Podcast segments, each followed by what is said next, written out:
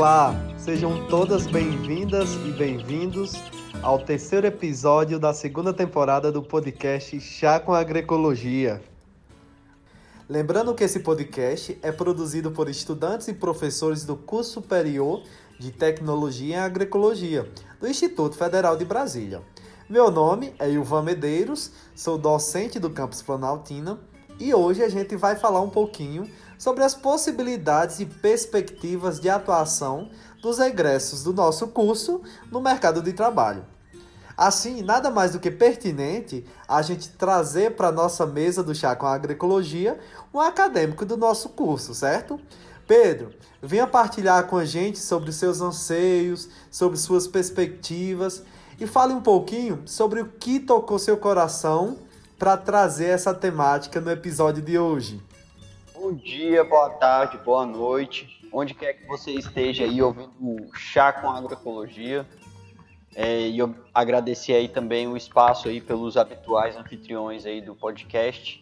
Meu nome é Pedro, eu sou um aluno de alguns semestres do curso de agroecologia e o tema de hoje tem um pouco a ver por causa da atuação que eu tive antes de entrar no curso que eu queria trazer um pouco sobre essa questão de que quando a gente se formar, como que a gente vai, né, o que, que a gente vai encontrar, qual que vai ser o quadro que a gente vai ver. Então a gente vai abordar um pouquinho hoje aqui, e aí em parceria com o nosso professor Ilvan.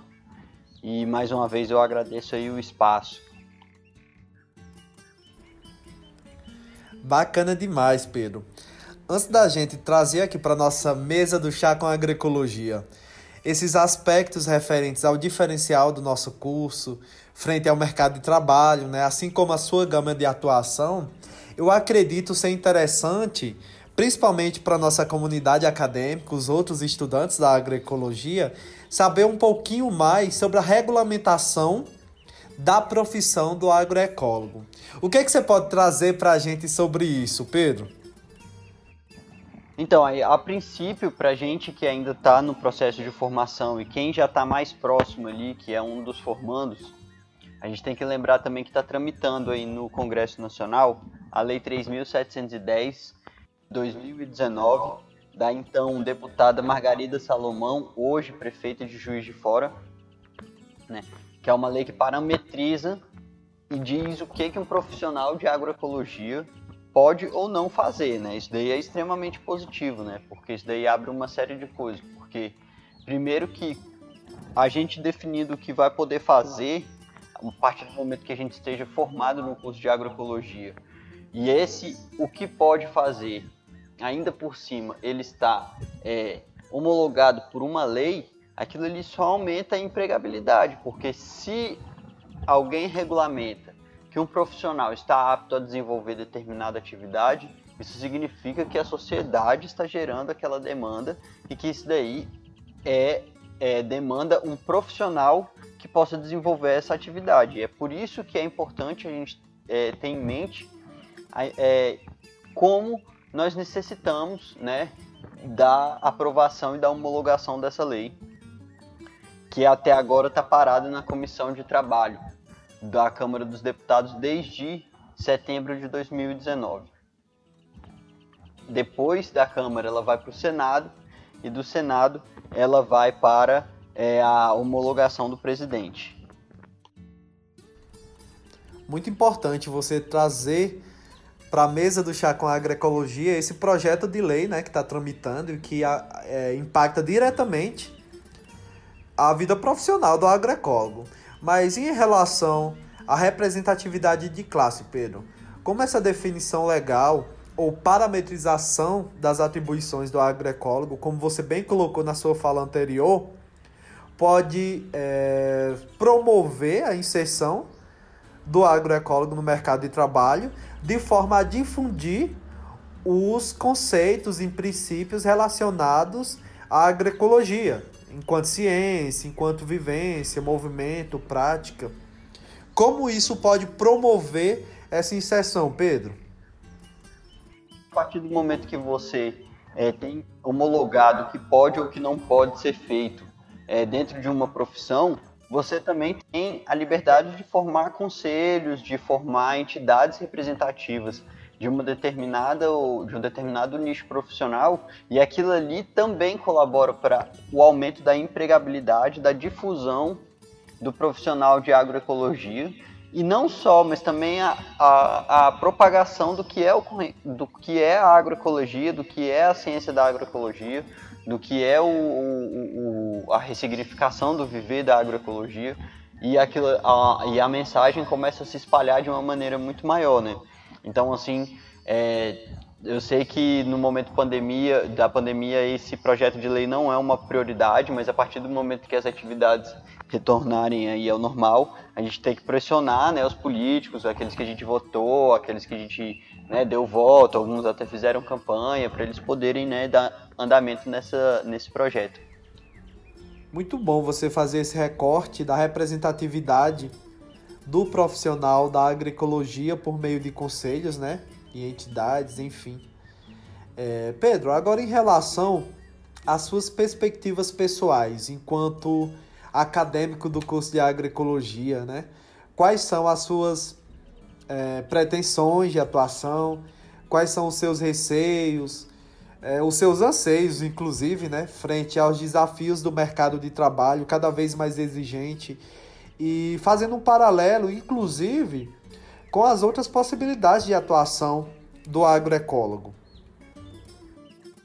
Então, professor, assim, perspectivas é, pessoalmente, assim, quanto ao curso, é, é, é uma pergunta um pouco complicada, porque eu também já faço parte de um outro perfil de aluno, né? Eu já passei dos 30, já tenho uma carreira consolidada no setor público, já mas antes de eu vir pro curso, foi engraçado até. Quando eu passei no curso, eu estava trabalhando com ONGs e e eu tinha uma série, uma série de dificuldade de me dos profissionais me absorverem. Por quê? Porque eu queria trabalhar com agroecologia, com projetos com os povos indígenas e ao mesmo tempo eu sou formado em gestão do agronegócio. Então, tipo assim, o pessoal do RH das ONGs começaram a me ver como se fosse incompatível para a vaga, mesmo eu já tendo cinco anos de carreira é, de trabalho nessa área dos projetos nas costas. Assim. Então eu entrei na agroecologia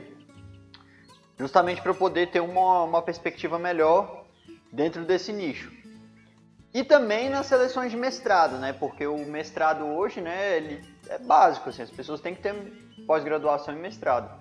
E o meu sonho é fazer um, um mestrado que eu justamente possa trabalhar os trabalhos, é, que eu possa estudar os trabalhos que eu fiz no passado, né? Com o povo chavante em especial. E isso fica congelado porque eu não, por causa, em virtude do meu curso ser gestão do agronegócio, eu acabo sendo mal visto nos processos de seleção, tanto profissional quanto acadêmico, que seja na área de sustentabilidade, né? E aí, assim, minha perspectiva pessoal era que o curso me desse essa projeção, vamos dizer assim, uma projeção é, dentro da academia, dentro do mercado, é, dentro da é, na área da sustentabilidade. E o outro tópico também que é importante da gente ressaltar é que o mercado do século 21 ele é extremamente cruel, né? Para minha mãe, que sobreviveu ali nos anos 80, o diferencial do profissional era ter ensino médio e o curso de datilografia. O diferencial do profissional da minha geração, do fim dos anos 90, é ensino superior, outra língua e o pacote Office. Da geração da minha irmã, que é seis anos, quase uma geração de diferença para mim, além disso tudo foi necessário a pós-graduação. Para a geração dos meus filhos e, e para quem está se inserindo no mercado de trabalho agora, a situação é ainda um pouco mais caótica, né? É, ela demanda uma formação constante. Você tem que estar tá sempre se especializando, tem que estar tá sempre estudando, sempre fazendo curso, né? Você não pode se dar o luxo daqui até quando você morrer de parar de estudar, de parar de ler. Inclusive, isso daí é, é comprovado, comprovado que as pessoas que se mantêm ativamente intelectu, intelectualmente, elas mantêm a sanidade mental até o, o fim da vida. Então, você estudar, você ler não só é uma questão de subsistência, porque isso vai te dar uma possibilidade de empregabilidade um pouco melhor, mas também é uma questão de subsistência, porque você vai viver melhor você mantendo sua mente ativa. Então, já tem que botar em mente agora que o estudo vai ser uma parte integrante até o fim da sua vida. Pedro, agora eu vou lhe fazer uma pergunta que eu acredito que seja uma das principais aqui da nossa conversa, do nosso diálogo, né? Qual é o diferencial do agroecólogo no mercado de trabalho? Principalmente no que se refere a essa projeção futura. O que é necessário ao agroecólogo, principalmente informação, como você, né? Você está trazendo a sua perspectiva de acadêmico, né? Mas a gente percebe que você tem uma preocupação de estar tá se informando, de estar tá estudando, de estar tá procurando se manter atualizado, mas na sua perspectiva pessoal, na sua percepção pessoal, melhor dizendo, o que vai ser demandado do agroecólogo futuramente? É, professor, é, o diferencial, assim, é, de, se você for perguntar assim, ah, o que, que é o que, qual que é o grande diferencial do curso? Olha, eu não vejo que um curso, nenhum curso em nenhuma instituição do Brasil, ela vai conseguir te dar é, um diferencial pela sua empregabilidade. Algumas têm mais tradição, outras só por você estudar, você já sabe que o pai ou a mãe pode ser rico ali e a empregabilidade vem mais rápido. Algumas instituições têm credibilidade para determinadas áreas, como a UNB tem muita credibilidade para ciências sociais. É, o Instituto Federal de Brasília foi um dos primeiros institutos no Brasil a fornecer uma formação continuada é, para técnico agrícola, que para quem não sabe, técnico agrícola é o curso superior, né? O povo coloca como técnico como se não fosse, mas é o curso superior mais antigo do Brasil, né? Porque pedagogia, por exemplo, o povo fala que o curso é brasileiro, mas veio de Portugal. Então, assim, é... o grande diferencial mesmo é o aluno, é o aluno, as coisas que ele se interessa, o material que ele produzir durante a graduação, é... o material que ele se interessa durante a graduação, as pessoas que ele anda durante a graduação o tempo que ele passa ali na graduação, o tempo que ele se dedica à faculdade, faz amigos, esses vão ser os grandes diferenciais, porque a universidade, por mais que ela te forneça é, ferramentas técnicas para você desenvolver determinadas atividades, o que vai fazer diferencial mesmo é o que você virou, a pessoa que você se tornou, né? Você hoje como aluno de um Instituto Federal ou da Universidade Federal, você custa entre 2 e 5 mil reais por mês para os cofres públicos. Isso é equivalente a uma casa popular por ano. Então, para você poder estudar é, numa universidade federal, se, vamos supor que você estuda quatro anos na universidade federal, isso significa que quatro famílias estão ficando sem casa para você estudar.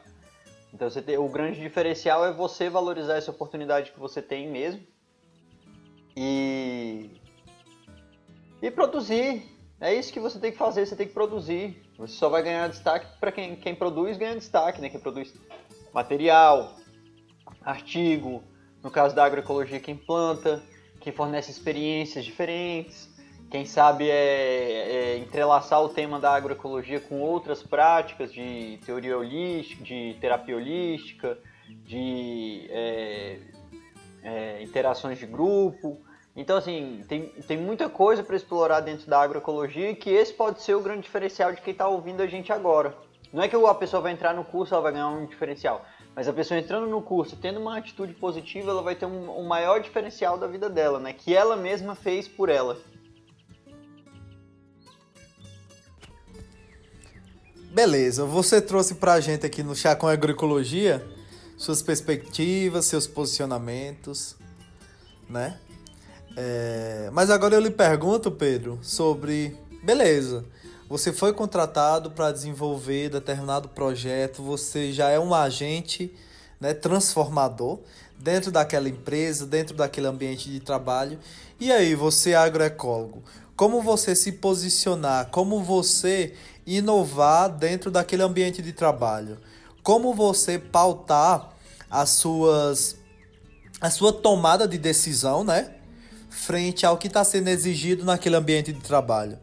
E o pós, beleza, você foi contratado como agroecólogo e, e obviamente você aqueles três anos que você passou no seu curso superior né, de agroecologia, você vai chegar com todo o gás querendo implementar o que foi aprendido, né? O que foi que você conseguiu é, colocar dentro da sua bagagem.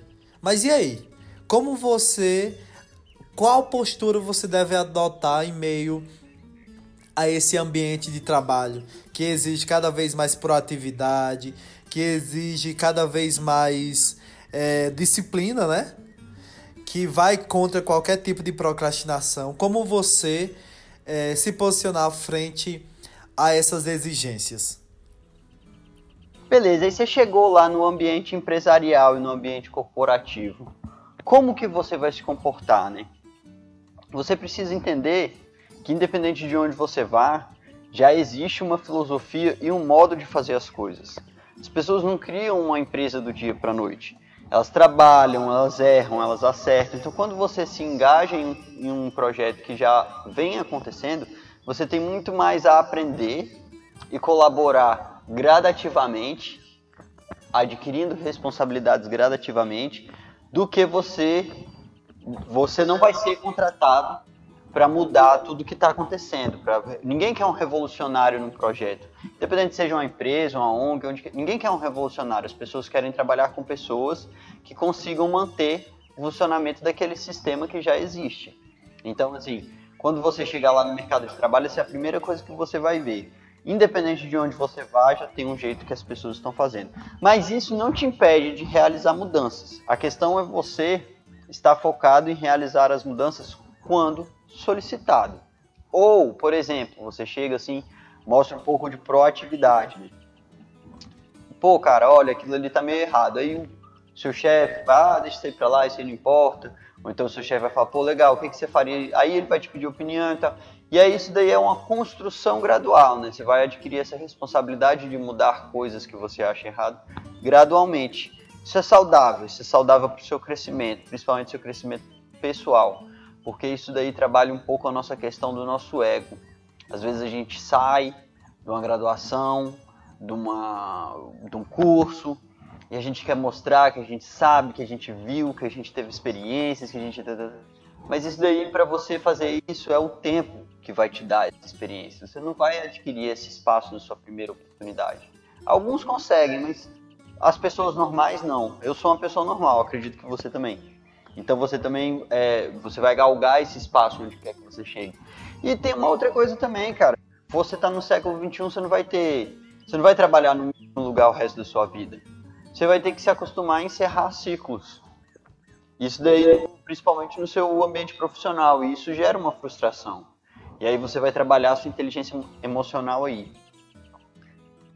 E você não só vai trabalhar a sua inteligência emocional, como você vai amadurecer e você vai trabalhar o seu ego, que é o grande descontrole do jovem que sai do ambiente acadêmico hoje. A gente está vendo aí na grande mídia personalidades que saem do ambiente acadêmico, altamente tecnicista, né? E quando se expõem numa situação pública ou num ambiente de trabalho, elas se perdem, elas se perdem no linguajar, elas se perdem na empatia, elas se perdem no, no relacionamento interpessoal, elas acham que qualquer momento é momento de dar palestra. Trabalhar muito isso. E a gente, como jovem, ainda mais um jovem no século XXI, que é alvo de muita ansiedade, a gente tem que trabalhar isso muito bem. Isso entra no próximo tópico, que eu coloquei o tópico, eu coloquei o nome assim, Soft Skills e a nova língua do século XXI. Né? Quem leu aí George Orwell vai lembrar aí que a nova língua é uma língua imposta por um sistema vigente e que ele ressignificava as palavras do, do regime que o protagonista vivia, né? Leia aí 1984 do George Orwell.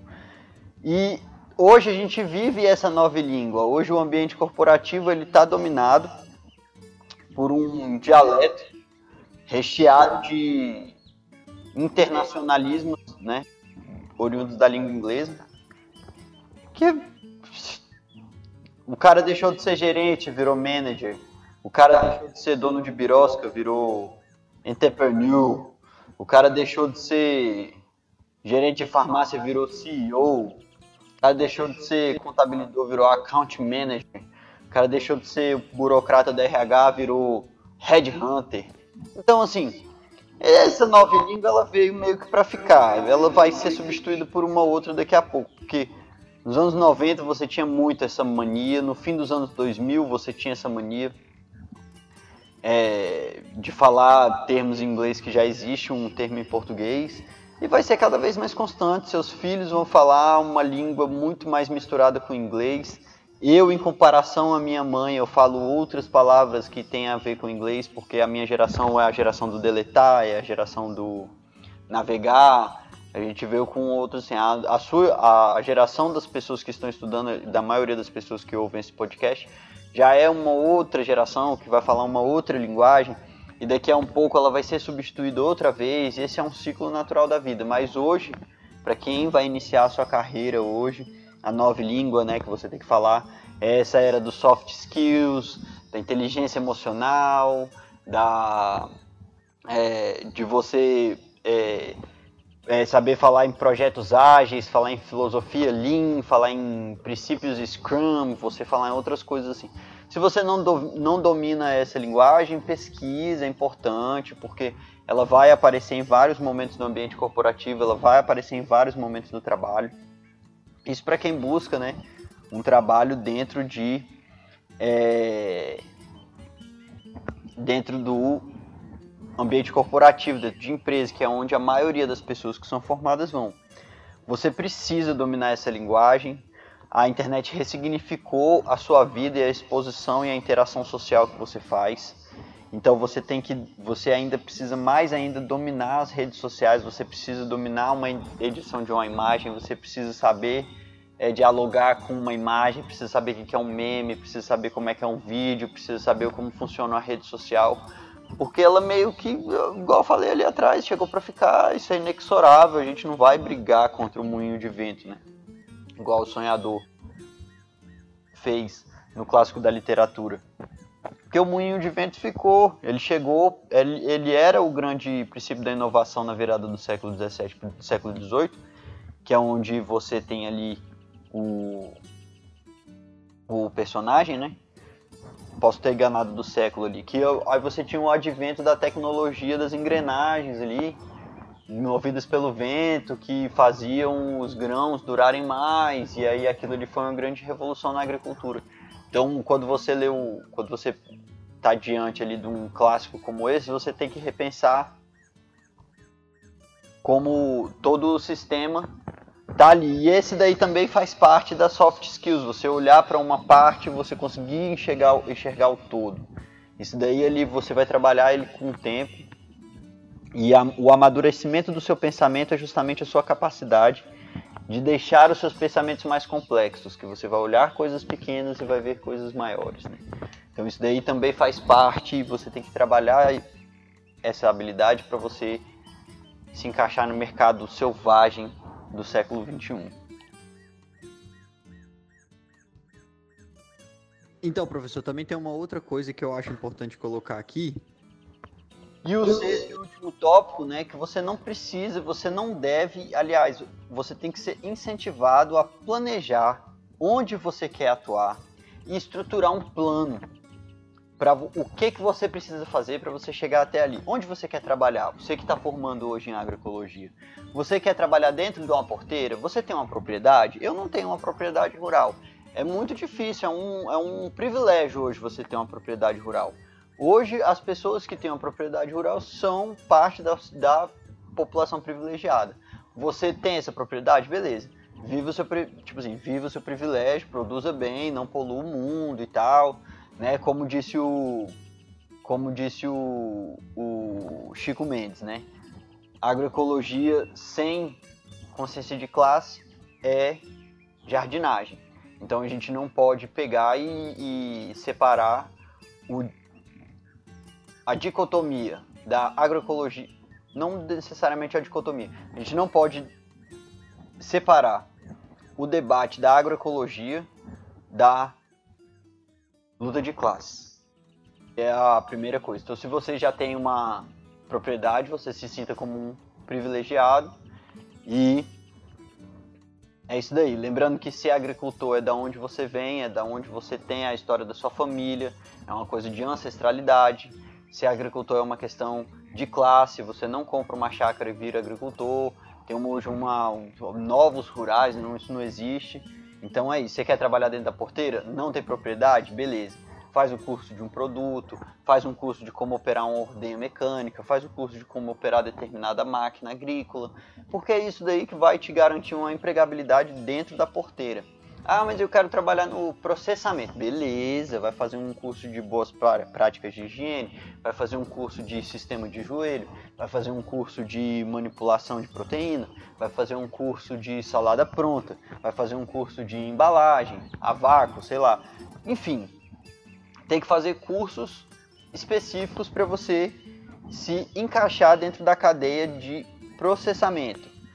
As atividades de apoio são outro setor que você pode atuar. O que, que são as atividades de apoio? Escritório, comercialização, contabilidade, gestão de projetos, né, gerenciamento, que é lógico que são atividades mais interessantes e que remuneram melhor. Né? Essas atividades geralmente elas requerem pós-graduação, elas requerem curso de especialização e que é lógico que é sempre um, uma grande é, área para se trabalhar e obviamente que um profissional de agroecologia é necessário dentro dessa área para trazer uma visão diferente de mundo para quando né, o pessoal estiver lá. E enfim.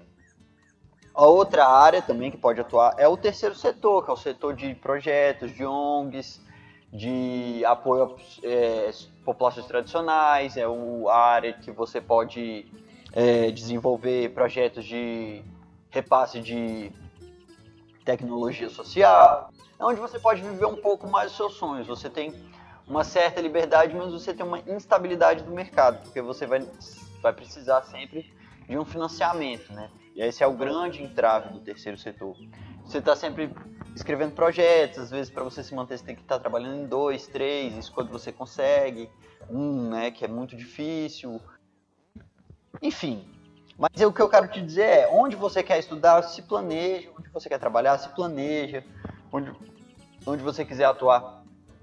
É, veja quais são os requisitos para você chegar até ali, para você poder trabalhar melhor, para você poder desenvolver a atividade. E não tenha medo de se planejar, não seja encarado como ambicioso, tem pessoas que, ah, porque agroecologia, dinheiro e não sei o que, você é ambicioso. Cara, não tem isso não, você precisa de dinheiro para viver, você não vai combater o sistema capitalista todo, você não vai conseguir é, brigar contra o moinho de vento, você precisa é manter a sua subsistência, manter a sua dignidade, ter um bom lugar para morar, ter uma boa, ter como sustentar sua família. Não é para sempre que seus pais vão estar tá aí. Você precisa, enfim, se desenrolar e, cara, fazer as coisas acontecer e, e a vida é assim, né? Infelizmente, principalmente agora, como eu disse, no século 21, a vida é para quem topa qualquer parada, não para quem pare qualquer topada, né? Então você vai precisar trabalhar e estudar até o fim da sua vida, e principalmente por causa dessas novas reformas de leis aí, que a gente vai ter que se aposentar cada vez mais tarde, tá cada vez pior, enfim. E tem o viés acadêmico também, né, Pedro? Que é outra possibilidade de atuação do agroecólogo. Fazer um mestrado, fazer um doutorado, fazer uma especialização. É por isso que é importante os estudantes da agroecologia é, despertarem o olhar de interesse em relação aos projetos de pesquisa científica, de extensão, até mesmo de ensino, começar a construir um currículo acadêmico para que depois de egresso eles possam acessar esses programas, né? Mestrado, doutorado e retornarem ao campus, porque é isso que a gente precisa. A gente precisa de estudantes que se qualifiquem e voltem como professor, né?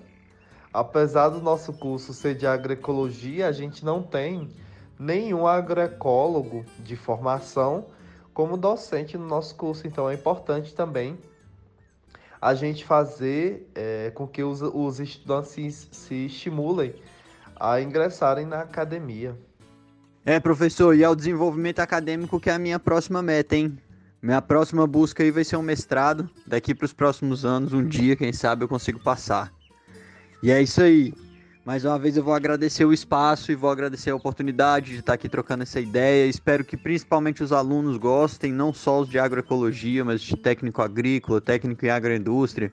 Esse podcast contempla várias áreas deles também e que só veio aí para somar. É, deixa aí seu comentário, qualquer crítica, qualquer acréscimo, qualquer coisa eu vou estar acompanhando aí na página do Chaco Agroecologia.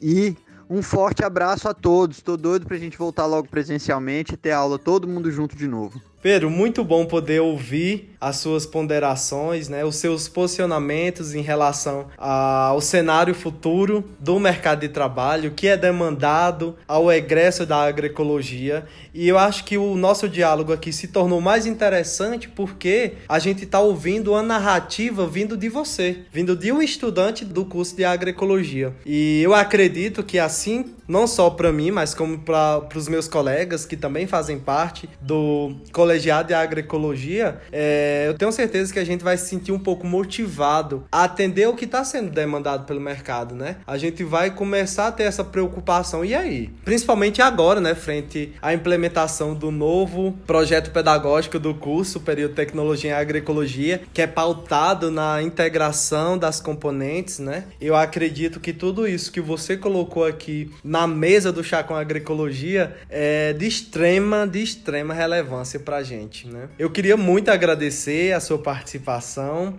é, tudo que você trouxe, tudo que você pontuou. Queria agradecer a audiência dos nossos ouvintes, dos nossos estudantes e toda a comunidade do Campus Planaltina. Lembrando que o nosso podcast vai ao ar toda sexta-feira, às 17 horas, no horário do chá, certo? E a gente também, pessoal, a gente está aberto a sugestões, críticas Basta vocês mandarem e-mail para o chacomagricologia@gmail.com. Pedro, um abraço agroecológico, fica bem e a gente tem um canal aberto para todos os tipos de discussões, viu?